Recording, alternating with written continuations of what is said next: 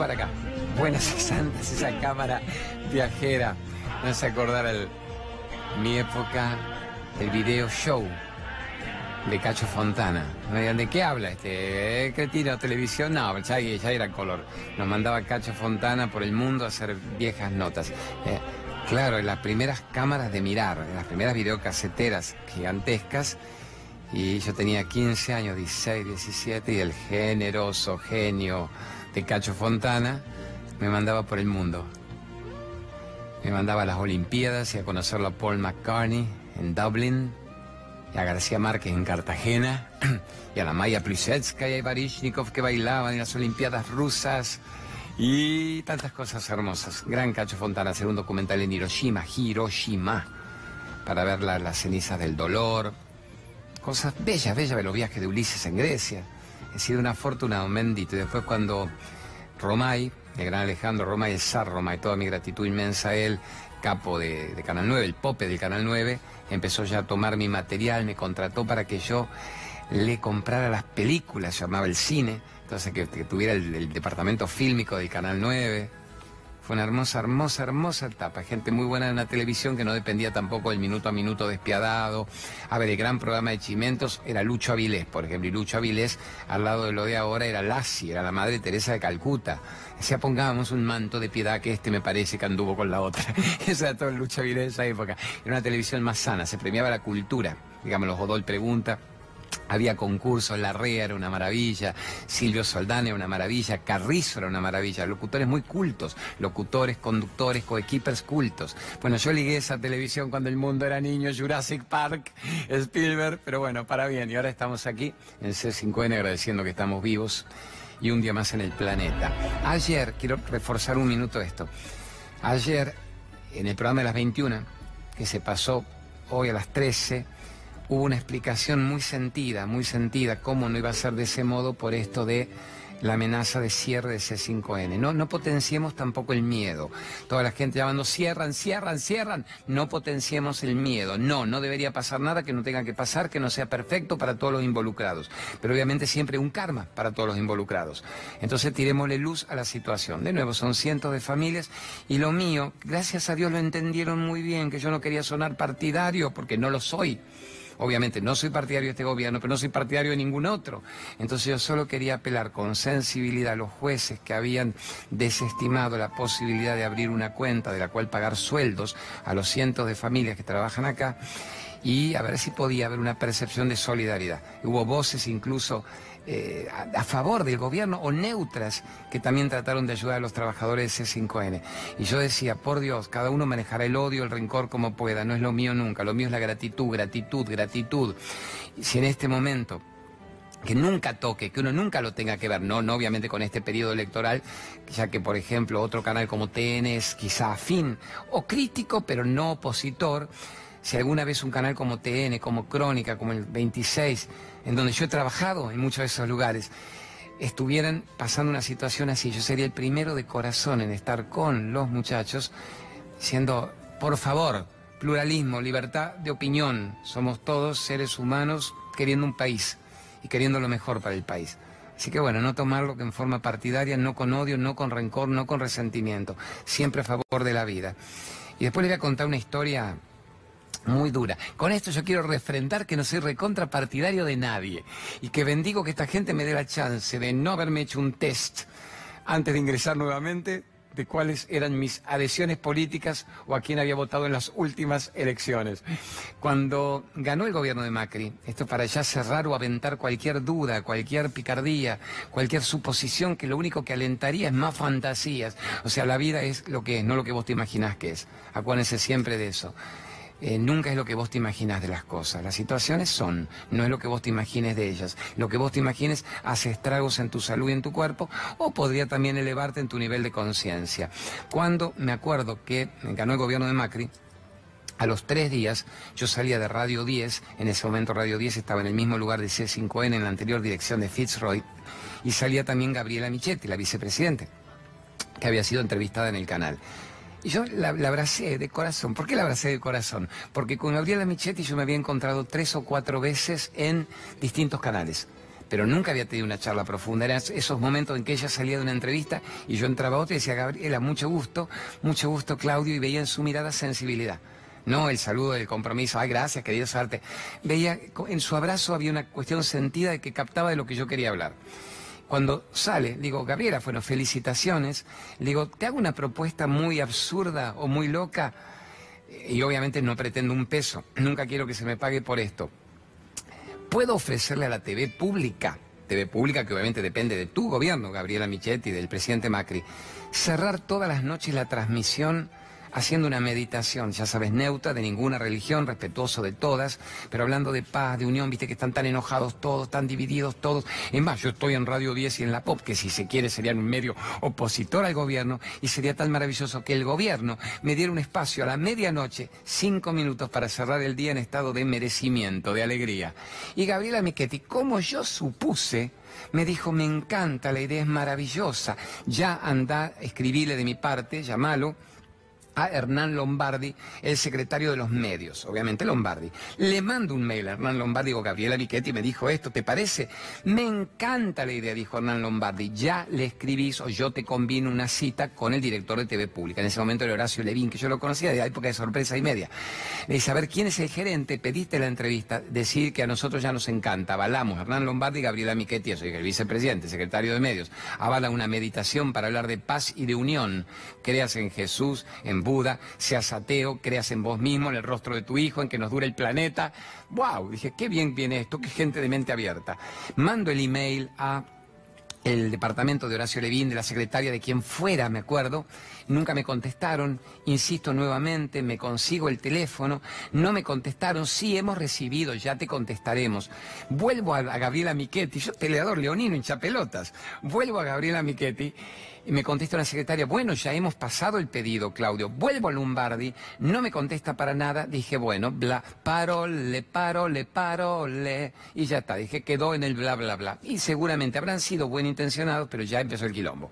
A los dos, tres meses me toca ir a televisión pública. Yo tengo la mente ATC, digo, Argentina Televisora Color de mi época de los 18 años. Vuelvo a televisión pública y me invitan a un programa interesante a presentar mi libro y cuando estoy en un impasse me voy hasta la oficina del director de programación de contenidos, golpeo, sale una secretaria, digo, hola, soy Claudio, me ubicás, sí, Claudio, te sigo, me gusta mucho lo que haces, digo, gracias amor, con esa onda. Vos sabés que yo mando un email, me dice, sí, por supuesto, Claudio, yo los recibo y yo los paso. Digo, mi negra, ¿y por qué no me contestaron? Dice, Claudio, no les interesa nada lo que propones. Y le digo, y así nomás no me podían haber contestado y no les dará vergüenza. Decir, me hubieran dicho que para la programación del 2024. Dice, ¿qué querés que te diga, Claudio? ¿Sabes cuál fue la respuesta? Dice, nada que sea espiritualidad práctica. Y aparte este señor dice que no tiene religión, que Dios es Dios para todo el mundo. Si él fuera de un templo determinado, de una religión determinada, puede que le diéramos cabida porque estamos en esa cosa políticamente correcta de que se exprese obviamente la colectividad judía, la colectividad árabe, la colectividad armenia, los genocidios. Eso podemos darle. Este viene y dice que quiere meditar en en la luz diciendo que todos nos merecemos lo mejor y que creas en Jesús, en Buda, en la Virgencita de Salta, dijimos, o en la tierra y la luz y el amanecer, y tenemos que ser felices. Decirle que es un loco de miércoles, mira, le vamos a poner esto en la televisión pública, por favor, detestamos eso. Y la chica tan amorosa y tan sensible me lo dijo en sus mejores palabras. Entonces eso demuestra que yo no voy a un partido a otro. Digo, ¿quién nos permite hablar de unión? ¿Quién nos permite respetarnos? ¿Quién nos permite decir que somos partícipes de un mismo país? Y que el karma es colectivo.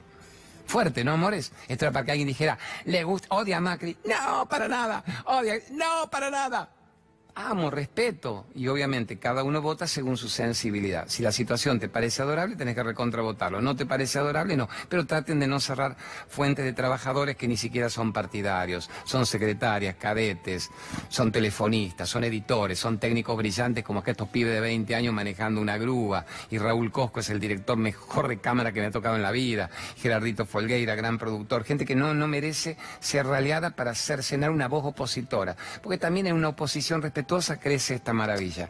Vamos con una pregunta. Empecemos ya, genio loquito del alma. Mande, mande. Hola Claudio, eh, mira, mi nombre es Jorge. Eh, me encanta el estilo con que hablas, es muy dulce, muy conmovedor.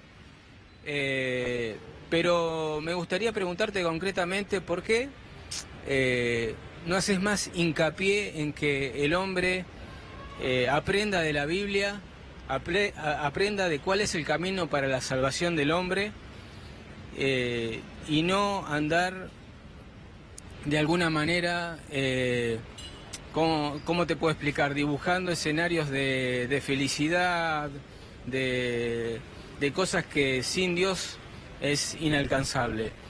Eh, acordate, Claudio, de las falsas doctrinas. No quiero que lo tomes a mal, pero me parece que el tema de, de lo que dice Dios está muy claro en cuanto a la salvación del hombre. Y Jesús mismo dijo, cuídense de las falsas doctrinas.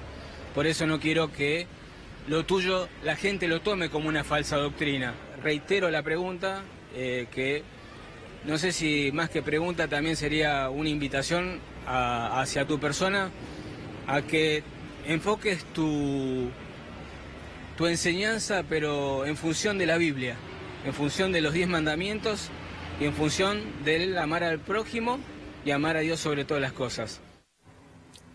Mm, fuerte.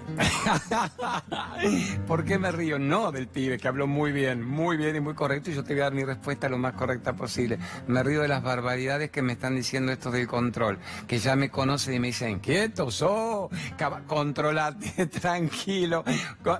Dios, Napoleón. A ver, amorcito, el Jorge San Miguel. Primero hablaste muy correcto, muy educado, nada ofensivo. Vos hablaste con dulzura, hablaste con nobleza. Y además me parece muy genuino lo que estás diciendo. Y yo con esa genuineidad te contesto del modo en que puedo, ya que te interesa lo que hago. En lugar de desacreditarlo, despreciarlo, de prejuzgar esto como un comportamiento distinto de locos de miércoles, delirio místico, sectario, que se chupan el polen con la espirolina y hablan del dios del piringundín.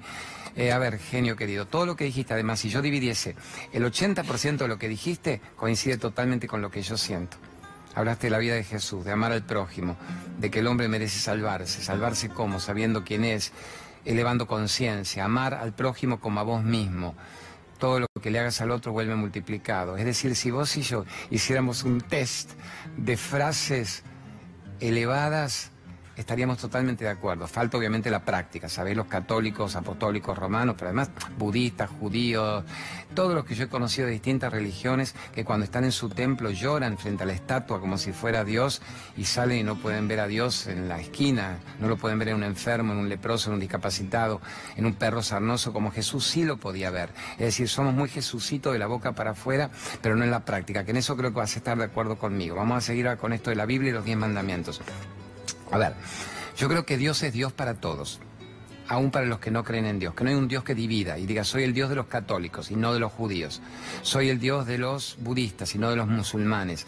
Creo que la idea de, de la idea de Dios, el concepto es el mismo y que han tenido sus profetas, sus mensajeros, sus seres encarnados que han venido con ese mensaje que era el mismo en la base, el mensaje de la unidad y del amor incondicional. Todas las religiones hablan del amor, todas las religiones hablan de Dios. Se ve que los hombres a piacere cambiaron hasta los textos, las interpretaciones según el poder cíclico, ciclos el poder de cada ciclo, de cada siglo. Justo la Iglesia Católica ha sido turbulenta, los papas se mataban entre ellos en nombre del Papa Rey, el Papa era rey, el Papa acuñaba la moneda, manejaba los territorios, vendía las bulas, hacía la Inquisición, las torturas, Savonarola, los moros.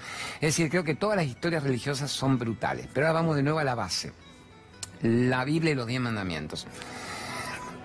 A ver, hay 186 religiones en el mundo. Vamos con esto, mi Jorgito de San Miguel. 186 religiones en el mundo, de las cuales algunas han leído la Biblia, 180 no, pero leen el Sent Avesta, leen el Corán, leen el Popol Vuh, leen sus distintos textos, el Bhagavad Gita, no han leído la Biblia. El hecho de no haber leído la Biblia, de no conocerla, no es que la desprecien, no la conocen. ¿Los hundirán en el infierno? No son dignos de esa salvación que nos merecemos por haber encarnado, por ser criaturas divinas, seres de luz viviendo en un cuerpo. O sea, el que no llega a través de la Biblia, no llega a la verdad, esa es mi gran pregunta a vos, mi negro. Y además estaríamos dándonos un abrazo, comiendo algo juntos y charlando de amor y de libertad. Me tomé el otro día un, taxi y cuando me lleva a Uriarte, Nicaragua, que es donde la POP, Radio 10, ahora me voy de acá directo a la POP hasta la medianoche, un pibe evangélico. Entonces se da vuelta y me dice, Domínguez, Digo, sí, mira, ah, hace mucho gusto. Bueno, en casa lo escuchá. Menos como vos, empezó como vos. Me dice, en casa lo escuchamos. Y si usted habla muy bien, usted habla muy lindo, pero me dicen esto, más o menos como vos, usted habla muy bien, pero tiene un solo problema. Dije, ah, no, no viene tan mal la mano, un solo problema. Decirlo a mi vieja que dice que tengo 8.522 problemas. Digo, ¿cuál es mi negro el problema? ¿Cuál es? Y dice, usted no le dice a la gente que solo se llega a Dios por Jesús y la Biblia. Es creer o reventar. Me dijo, solo se llega por la Biblia. El pibe era muy educado, muy noble como vos, no prepotente, no soberbio, no sectario, pero en su opinión picante. Me deja en la esquina de Uriarte, Nicaragua y le digo, para acá, tenés cinco minutos. Digo, pues te regalo el libro, el CD, dáselo que... Dice, no, no, me gusta lo que usted hace. Usted habla de meditación, que es el control de la mente. Eso la agarro. Yo no entiendo que usted diga que la Madre Teresa y que el Sai Baba y que el Dalai Lama y que Yogananda, se los conocía a todos el pibe culto, sean lo mismo que Jesús. No, Jesús es, yo digo, ni Mahoma ni Alá, Jesús. Entonces yo le dije, negro, hay 8.500 millones en el planeta. Me llama ¿tantos? Le digo, sí, hay 8.500. Ponele que 1.500 millones conozcan a Jesús, de esos 1.500, cuánto leyeron la Biblia, cuánto la ponen en práctica, cuántos fabrican los mandamientos, cuánto los realizan, pero ponele, 1.500 millones conocen a Jesús y se deberían guiar por un texto bíblico. Estamos hasta ahí, me dice, correcto. Los otros 7.000 millones, que no es que no lo, lo detestan, no lo conocen, no lo han leído, tienen sus propias ideas de la divinidad. Esos 7 mil millones, ¿qué pasa con ellos? Dice, y están condenados. Nunca es condenado el infierno, el, pollo les piedo, dice, bueno, si usted lo quiere ver así, eh, no van a llegar a Dios. Digo, razonemos, Jesús no es amor incondicional. Me dice, obvio. Digo, Jesús no es compasión, no es el ser crístico, a quien yo adoro. Fui criado con Jesús. Me dice, por supuesto, Claudio. Y Jesús, en su misericordia, en su magnanimidad, permitiría que siete mil millones de otras religiones, que quizás son muy buenos tipos, quizás son mejores y más cumplidores de sus ideas devocionales que los católicos apostólicos romanos de la iglesia adventista en los últimos días y que violan todas las normas todo el tiempo, pero pagan el tiempo y leen la Biblia. ¿Vos te parece que Jesús permitiría que todas esas almas ardan en el infierno, en donde vos consideres la perdición, que no lleguen a su más alto nivel evolutivo? Y el chico se quedó mirándome, lo que habla muy bien de él, no me los mandó a la mierda rápido, no me los mató rápido. Me miró, digo, pensá, amor, pensá, recapacita, no me repita un texto de memoria, esos que no han leído la Biblia, pero que pueden tener sentimientos bellos, amar al prójimo, ayudar, ser nobles, serviciales, ¿están condenados? ¿Jesús permitiría eso?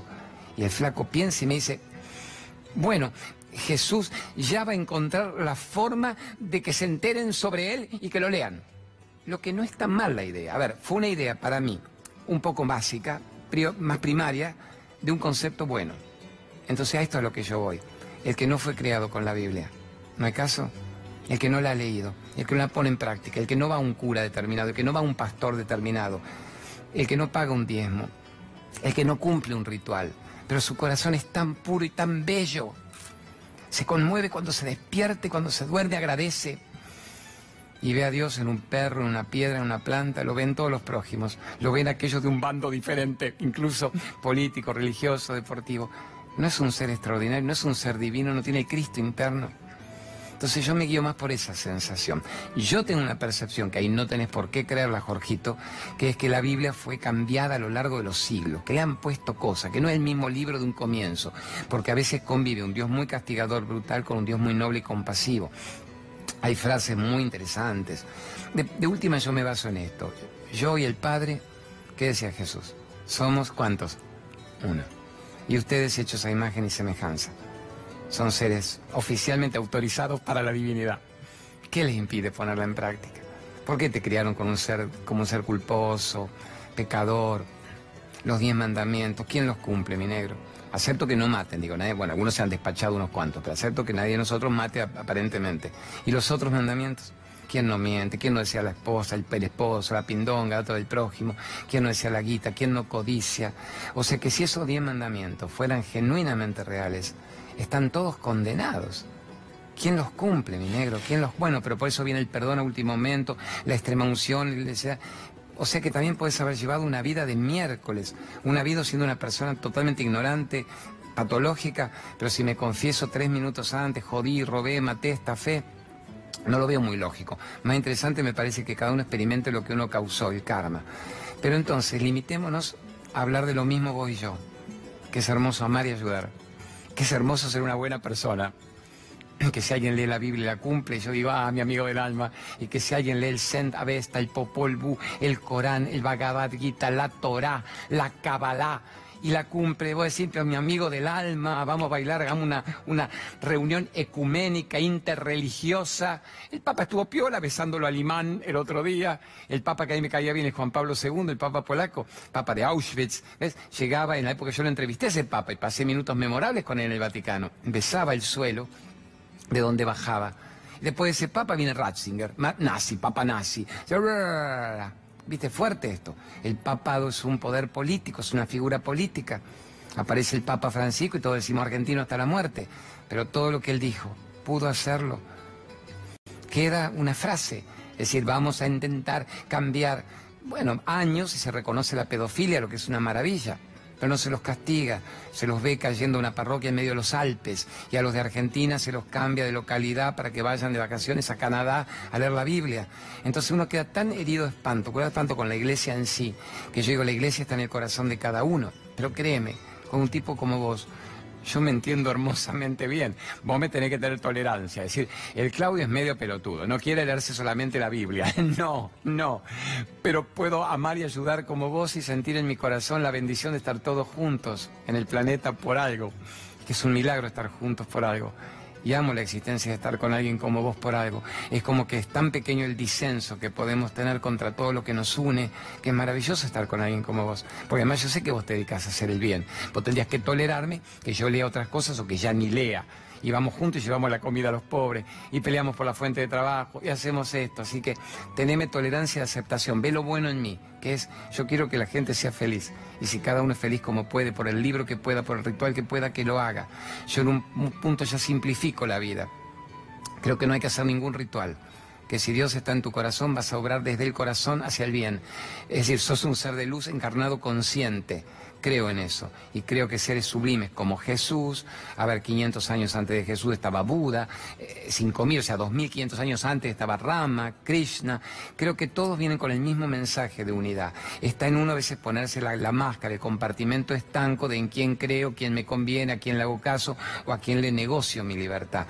Negro, vos querés y nos entendemos un montonazo y estamos felices. Vamos a caminar por las estrellas una Mandame un Naroski, puede ser un Naroski. Vamos por la Vía Láctea, vamos por las estrellas acá. ¿Qué toma se hace el cretino del Raúl Cosco? Mira, estoy caminando en estrellas, la Vía Láctea me eleva y agradecemos que estamos vivos un día más en el planeta.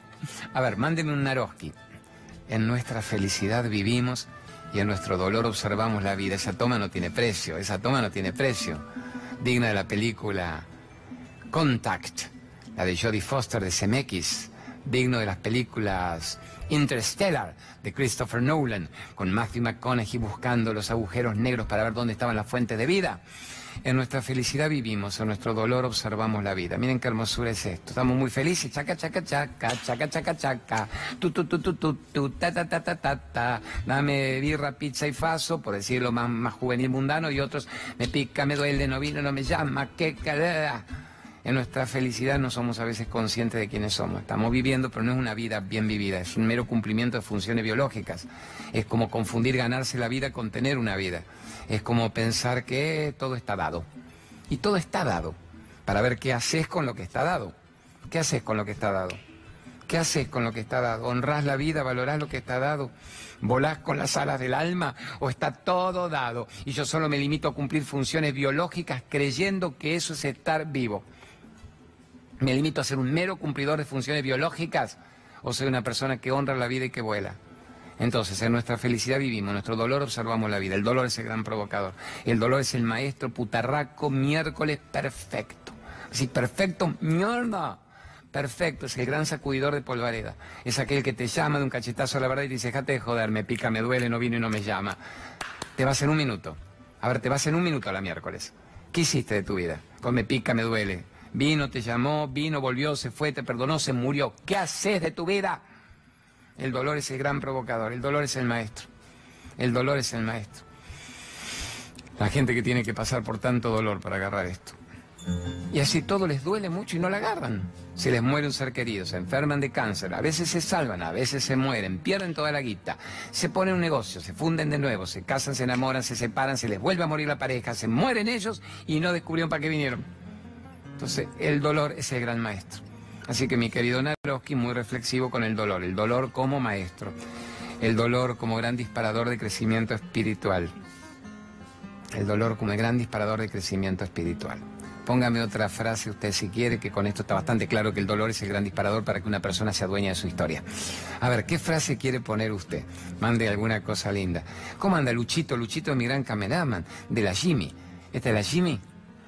La, Lucho, vamos a ponerme la Jimmy. La Lucho, la Lucho. A ver, quien se emociona por lo simple suele no ser simple. Ah, me manda otro Naroski, lo, lo ama Naroski lo admira.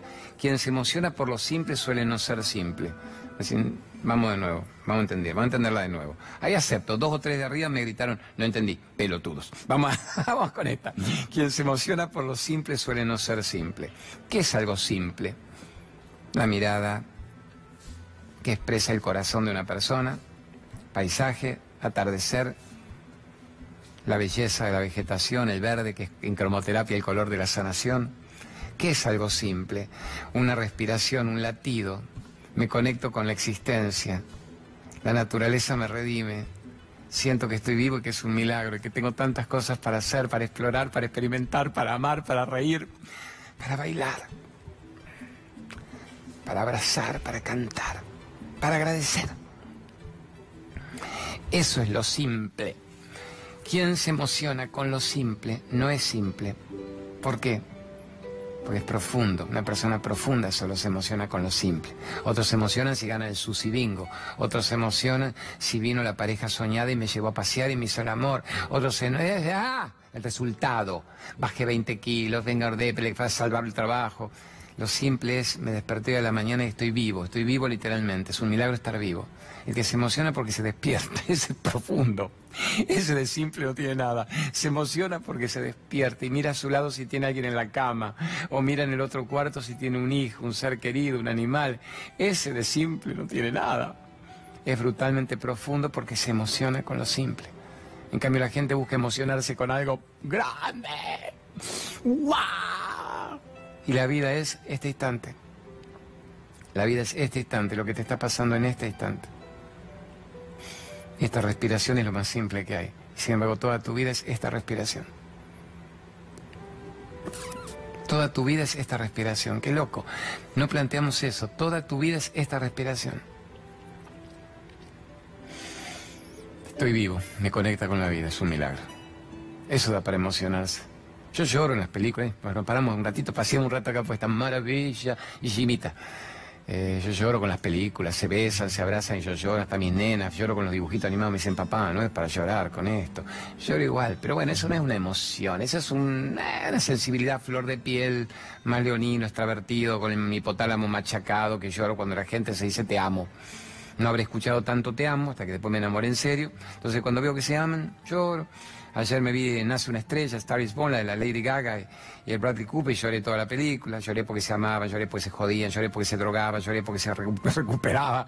Pero bueno, pero el que se emociona con lo simple, no tiene que ir a ver un espectáculo para llorar, ya sabe quién es. Ahora sí, podemos ir con una pregunta que tenga que ver con... ¿Con qué? Con lo que usted quiera, mi capo. ¿Qué va a mandar? ¿Qué pregunta tiene para mandar? Me dijiste que había una de... No me acuerdo qué me dijiste. Una sobre la alimentación que esa está bien. ¿Qué harías si fueras presidente? A ver, a ver, a ver. ¿Pero qué pregunta a la gente? A ver, mande. Mande, mande, mande. Hola, Claudio. Eh, somos... Arina. Y Patricio y queríamos preguntar qué harías si fueras presidente. Divina. ¿Esta es la que vos me dijiste, la piba rusa? ¿Esta? Amor, ¿están noviando acá la rusa con el argentino o vino a un intercambio o algo? Qué bueno, la novia se están... La trajo el mundial. Daragaya Ruskaya. A mí me hacían estudiar ruso. Когда я был мальчик, я очень язык, меня... Я говорил русский, очень сладкий. ¿Qué está diciendo? ¿Se drogó? No, no me drogo. Nunca en la vida. Cuando yo era chiquito, когда я был мальчик, cuando era chiquito, я учил русский язык, estudiaba ruso. Entonces, я очень любил русский язык, me gustaba mucho. Очень сладкий город, un, un idioma muy dulce, я очень люблю. Así que la esta красивая, Очень красивая женщина, девочка, qué chica más hermosa. Que счастлив, muy feliz que se lo vea al otro, el Patricio con la cadena rusa. До свидания, очень черня. Bueno, ¿qué haría si fuera presidente? No, eso sería una utopía muy grande. Jamás se me plantearía ser presidente porque no estaría preparado a mi edad para el conflicto permanente del odio y del rencor de la historia humana. Más en este país. Los latinos somos totalmente pasionales y no nos permitimos la frialdad durante un instante de escuchar el argumento del otro. Si alguien escuchara el argumento del otro, manejaría una política inteligente. Ayer cuando hablamos de, de, esta cosa fuerte que está viviendo C5N con la imposibilidad de cobrar los sueldos los trabajadores, yo dije, cuando yo era chiquito leía Aristóteles, leía a Heródoto y toda la, historia griega y las mitologías y la Ilíada y la Odisea, pero me gustaba mucho Aristóteles, obviamente, pero porque era el mentor de Alejandro Magno. Y yo me imaginaba que podía tener un Aristóteles enseñándome algo. Y Platón y las cavernas. Aristóteles en política dice esa definición que ayer conté. Dice el arte de gobernar, obviamente, ¿qué es el arte de gobernar?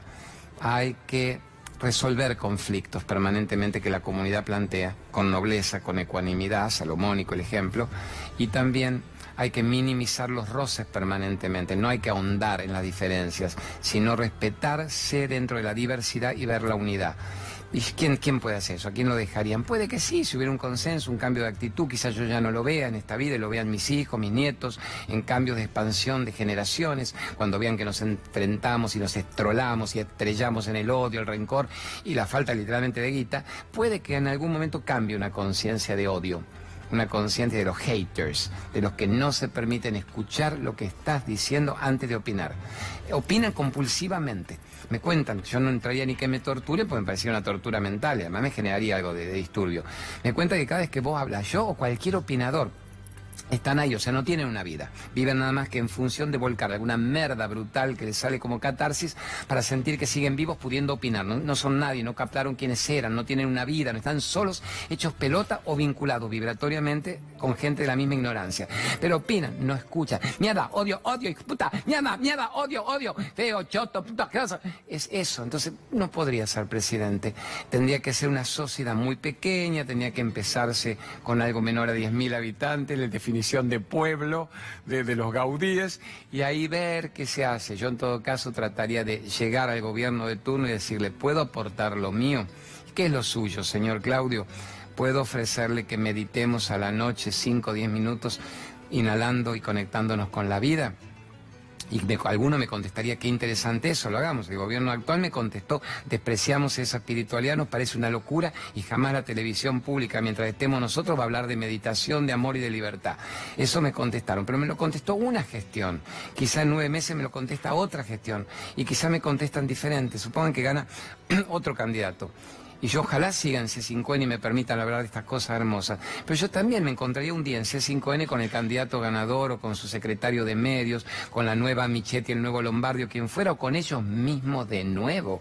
Y le diría, ¿puedo ir a la TV pública? ¿Me das cinco minutos a la medianoche para hablar de que es un milagro estar vivos un día más en el planeta y vamos mañana por un gran día y podemos dejar nuestras diferencias de lado durante un rato? Y quizá alguna vez una Michetti, un Lombardi, un Macri, una Cristina, un Massa, un Labaña, el que venga me dice, me encanta eso. Y no me parece nada adverso a ninguna postura. Estás expresando un concepto que tiene que ver con la vida y que no pertenece a ninguna religión, sino que es respetuoso de todos. Y además siempre las tres etapas de las cuales hablaba Gandhi, acuérdense. Primero vas a ser, ahí, ya me mandas la pregunta, primero vas a ser muy ridiculizado, dice después vas a ser violentamente combatido y después quizás sos aceptado como lo más normal del mundo, como el loco de turno. Cada vez que una persona es diferente, o diferente no significa malo, diferente, dice Naroski en otro aforismo divino, puede ser considerado superior si te permitís escucharlo. Entonces a todo el diferente siempre se lo va a ridiculizar. Loco de miércoles, te vas a quedar solo como una perra. Loco, loco, loco, eso es un peligro ya, loco, loco, loco. Ahora, ¿qué pasa? Después que te dicen loco de miércoles y que te han ridiculizado, quizá ahí te combaten brutalmente, porque dicen, carajo, ridiculizándolo no lo acabamos, siguen hablando de amor y de libertad, pero insultalo, difamalo, injurialo, amenazalo. Y cuando ven que seguís hablando, e pur si mueve, decía Galileo Galilei, Dicen, ah, ¿cuántos locos de mierda y como ese hablando de amor y libertad? Tenemos el 97% captado, masificado, dividido, hecho pelota.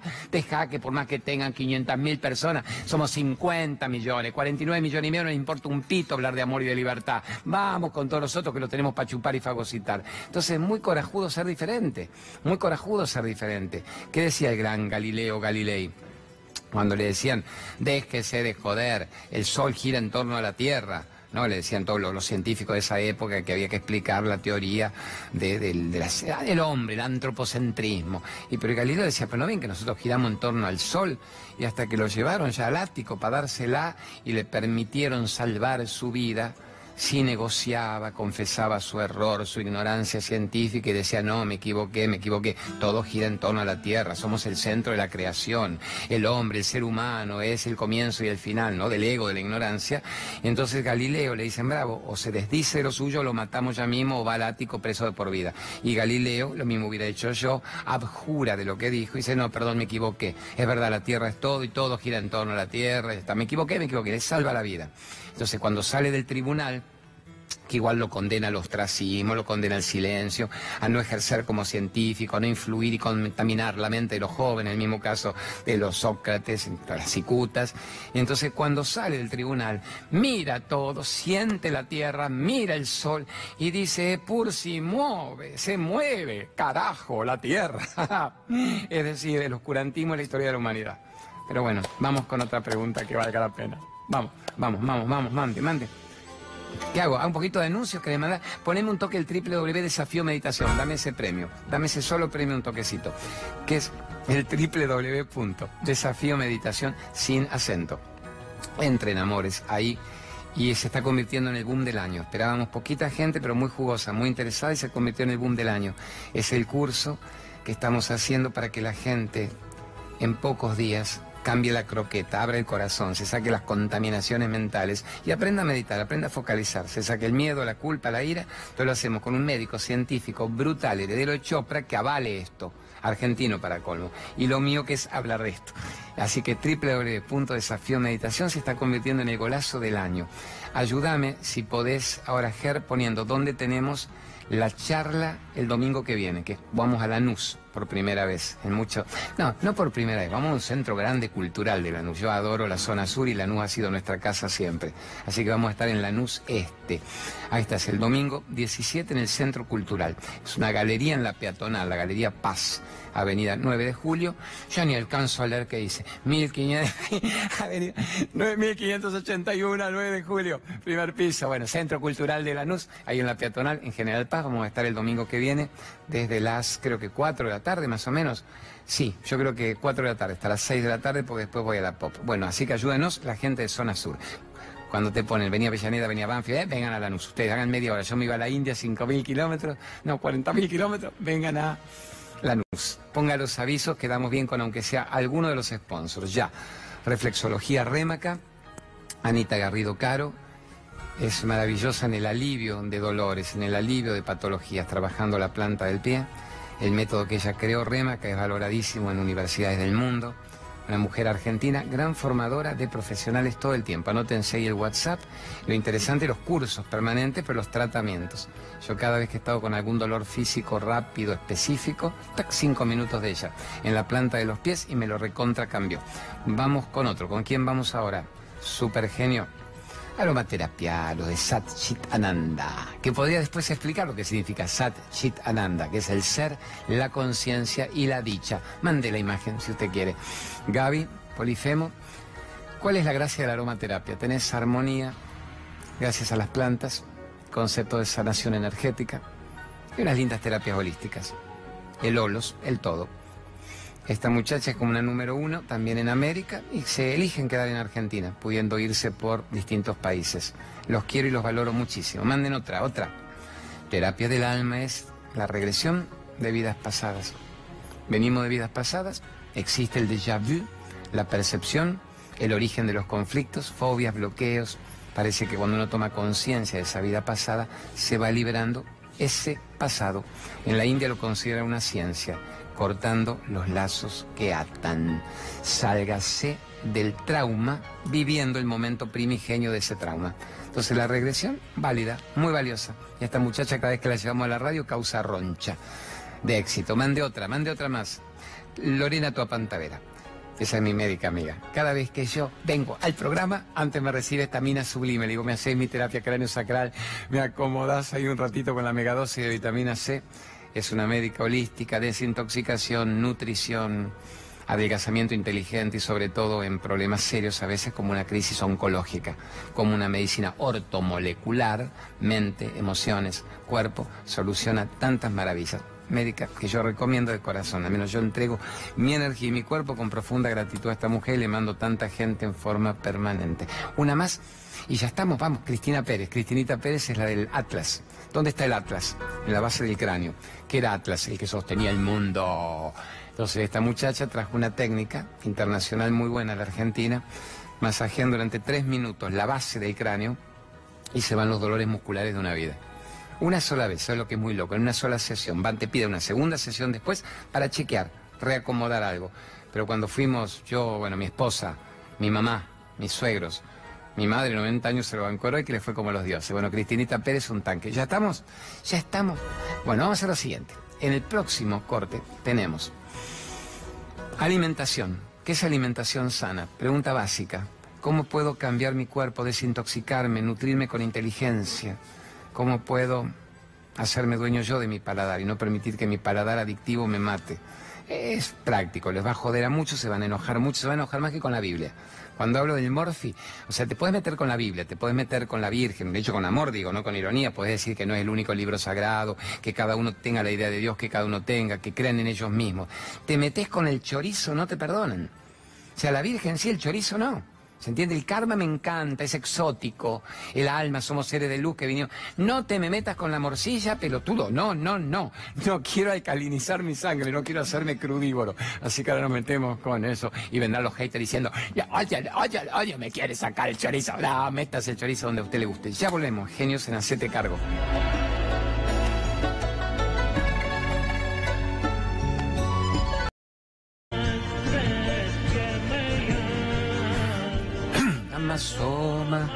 Chequeando algún dato porque después viene más sponsor. Vamos a bendecir el momento de que el canal nos puede generar algo, ojalá para pagar deudas.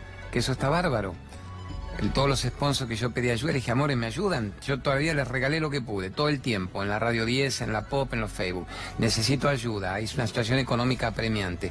¿Pueden todos aquellos, los médicos, la aromaterapia, esto y de cada 10 que pedí ayuda, 8 respondieron. Algunos me excedieron. El Colabela dice, seis meses compro la publicidad para ayudar. Digo, gracias, mi negro loco de miércoles, la gran comida para celíacos del país. Bueno, esta, vamos con la alimentación, vamos con la pregunta de alimentación me la hace la gente. ahora es José de Paz, antes vivía en San Miguel.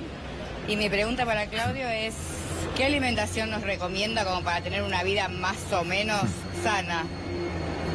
Amor mío. Porque por más que uno trate de alimentarse lo mejor posible, a veces cuesta. Divina, estuviste bien, nos ríamos decir una más o menos sana. No me lo quites del todo. No me quites la grasa del todo. Quítame un poquitito. Eh, tesoro, no, importa lo que yo piense. No me quites el chorizo, no importa lo que yo piense. Vamos a lo que piensan a ver grandes médicos conscientes, grandes nutricionistas conscientes. Igual vos sabés que las opiniones son tan variables como la naturaleza de la mente humana. Pero todos están coincidiendo en forma muy grande de que los alimentos más perniciosos, que son los que habilitan con facilidad que avance la degeneración celular, llamémosle cáncer, tienen que ver con el azúcar, harina, sal, Leche, ya sé que leche es más discutible, más discutible en un país ganadero lácteo. Vamos con azúcar química refinada. Ya no hay nadie que la defienda. Ya todas las notas exóticas que vos vas a ver en los portales dicen, ¿cuál es el principal alimento cancerígeno del planeta? Azúcar blanca, azúcar química refinada. Lo dicen todos. Ya no hay un médico. Hay, médicos que todavía te dicen, ¿qué es la espirulina? Se muestran la ignorancia y te dicen, no entiende, ¿el pirulín de qué? Lo que la NASA le da históricamente a los astronautas, el, el hierro de los vegetarianos y los que aún así todo comen el bife de chorizo, en un poquito de espirulina, de alga, de agua dulce, con la que un hipertenso puede tomarla, tenés mucho más maravillas que en un kilo de carne que tiene la grasa que satura arterias. Pero volvamos al azúcar blanca. Azúcar química, ya nadie niega que es un veneno total. Es el principal elemento acidificante del cuerpo. Pues sí, ¿qué es acidificante? Sabemos que lo ácido es malo. Toda comida que te ingresa al cuerpo es ácida o es alcalina, según los pH. No importa explicarlo ahora. Siete, léalo al que le guste. Ácido alcalino, siete, siete y pico, el pH de la sangre. Para arriba alcalino, para abajo ácido. Tiene que haber un equilibrio. Si me acidifico mucho, muero antes de tiempo. Es picho y exploto antes de tiempo. El que tiene dos en la cadena del pH, azúcar química blanca refinada. O sea, veneno más veneno más veneno más veneno. Todo lo que una persona compra con azúcar química refinada es un veneno absoluto. Y nosotros comemos mucho veneno y nuestros hijos comen mucho veneno. Nosotros tenemos algunos problemas. Cuando las nenas van, como mi hija ama, era un cumpleaños, porque jamás la haríamos antisocial, menos mal que ellas tienen claro, tienen claras sus decisiones.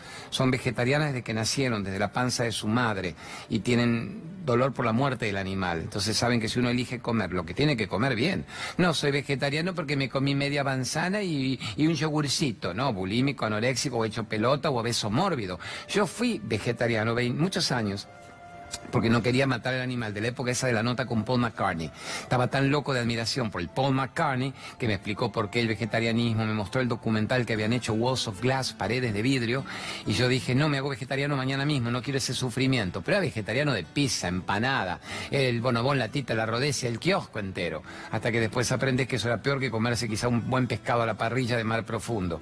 Pero bueno, vamos por azúcar química refinada, quítalo, reemplazarlo con fruta, el polisacárido natural, toda la fruta del planeta. Y si te gustara, bueno, miel obviamente, el jarabe de ágave, eh, la stevia, pero no la stevia, el polvito blanco, que no es stevia, si la hoja es verde, ¿dónde está el polvito blanco? ¿Entienden? ¿Por qué el polvo va a ser blanco si la hoja es verde? Que no es stevia.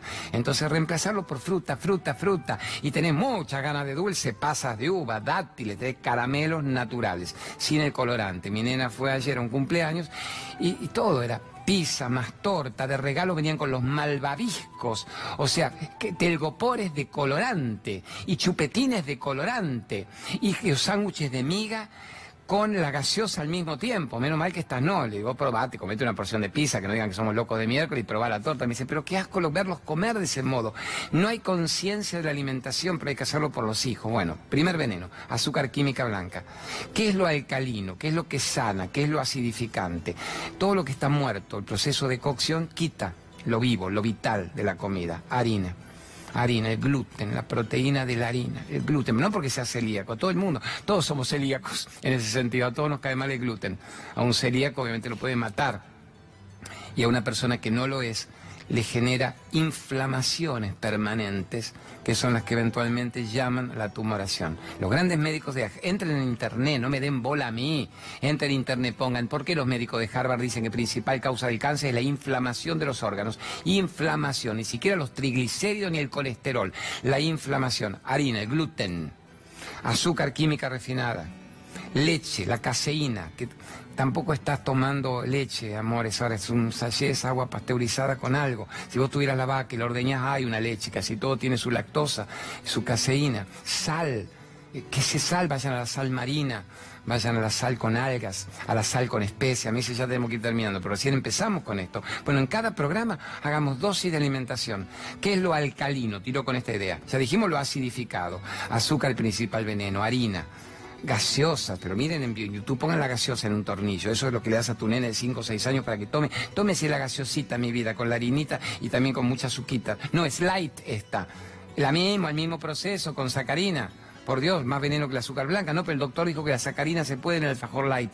Bueno, lean lo que es la sacarina, lean lo que es la sucralosa, lean lo que es el aspartano, lean lo que es el ciclamato, lean lo que consume, no te comas lo que te enchufe la matrix para que ni la glándula pineal funcione, la pituitaria.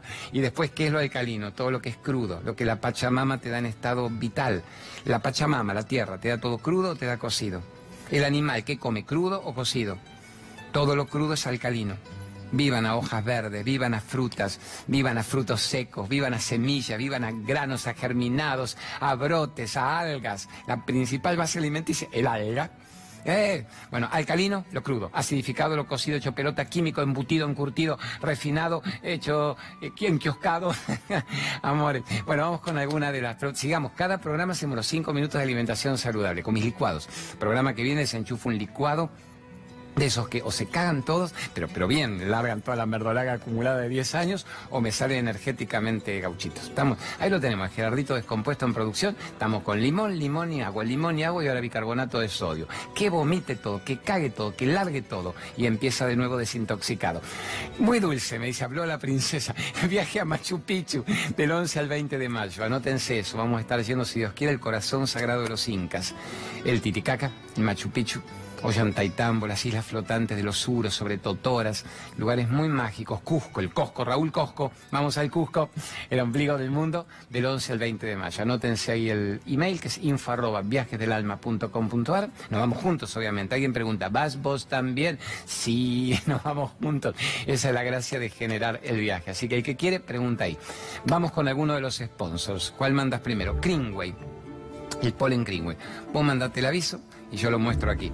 Esta es la caja grande que usan para mostrar en las grandes dietéticas y esta es la caja chiquita con el blister que yo me tomo, recién me tomé antes de hacer el programa para estar energéticamente fuerte. Quinoa, también quinoa reconvertida.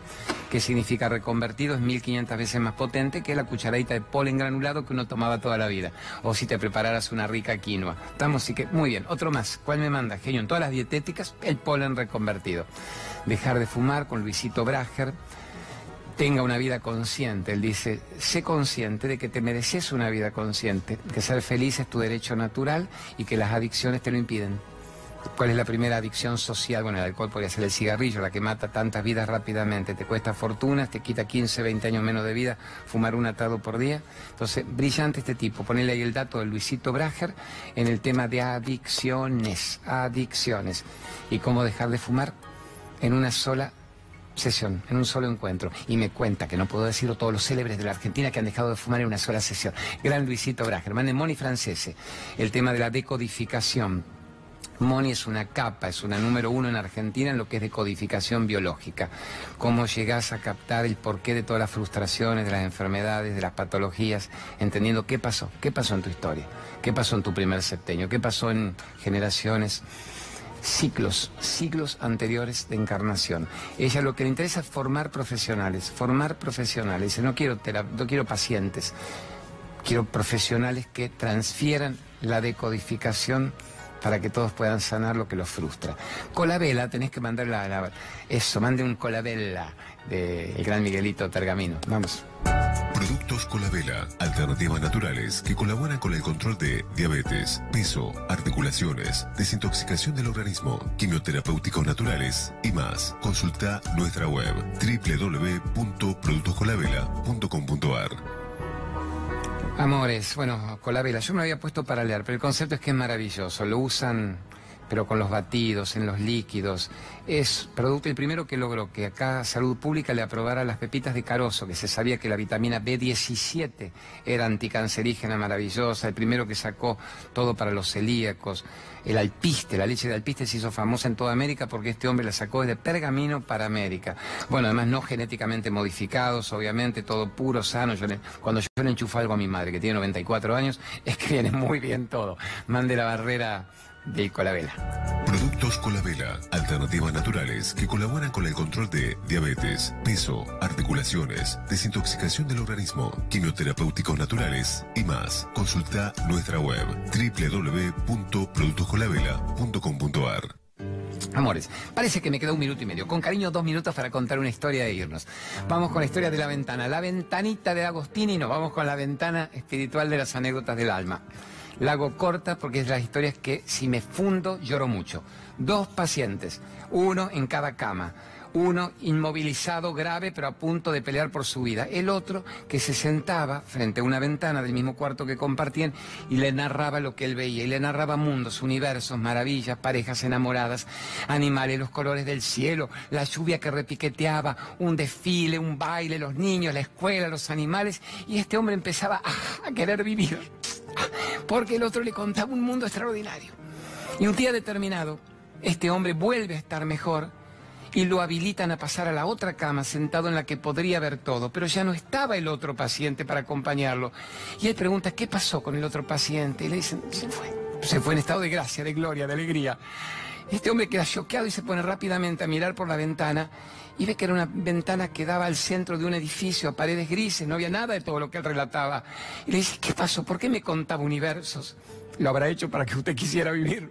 Ah, lo, lo habrá hecho para que usted creyera que había un mundo que lo estaba esperando y que usted se merecía volver a vivir, a tener un cuerpo sano y experimentar el universo personalmente con un cuerpo moviéndose por el planeta fuera del cuarto de un hospital. A mí me encanta, la, la conté en un minuto y medio, porque si estamos cinco minutos lloramos todo el tiempo. Nos vamos, genios, ahora. Gran ayuda al triunvirato Carlitos Infante, Nico Boccacci, la Bella de la Vero Aragona, que nos permiten hablar de amor.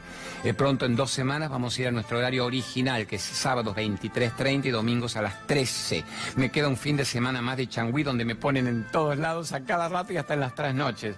Y gracias a ustedes por existir. No tendríamos un programa si no fuera por ustedes. Que dure en la fuente de trabajo, que dure el canal, que dure la posibilidad de expresarse desde el amor, no desde el odio. ¿Alguien odia? Karma.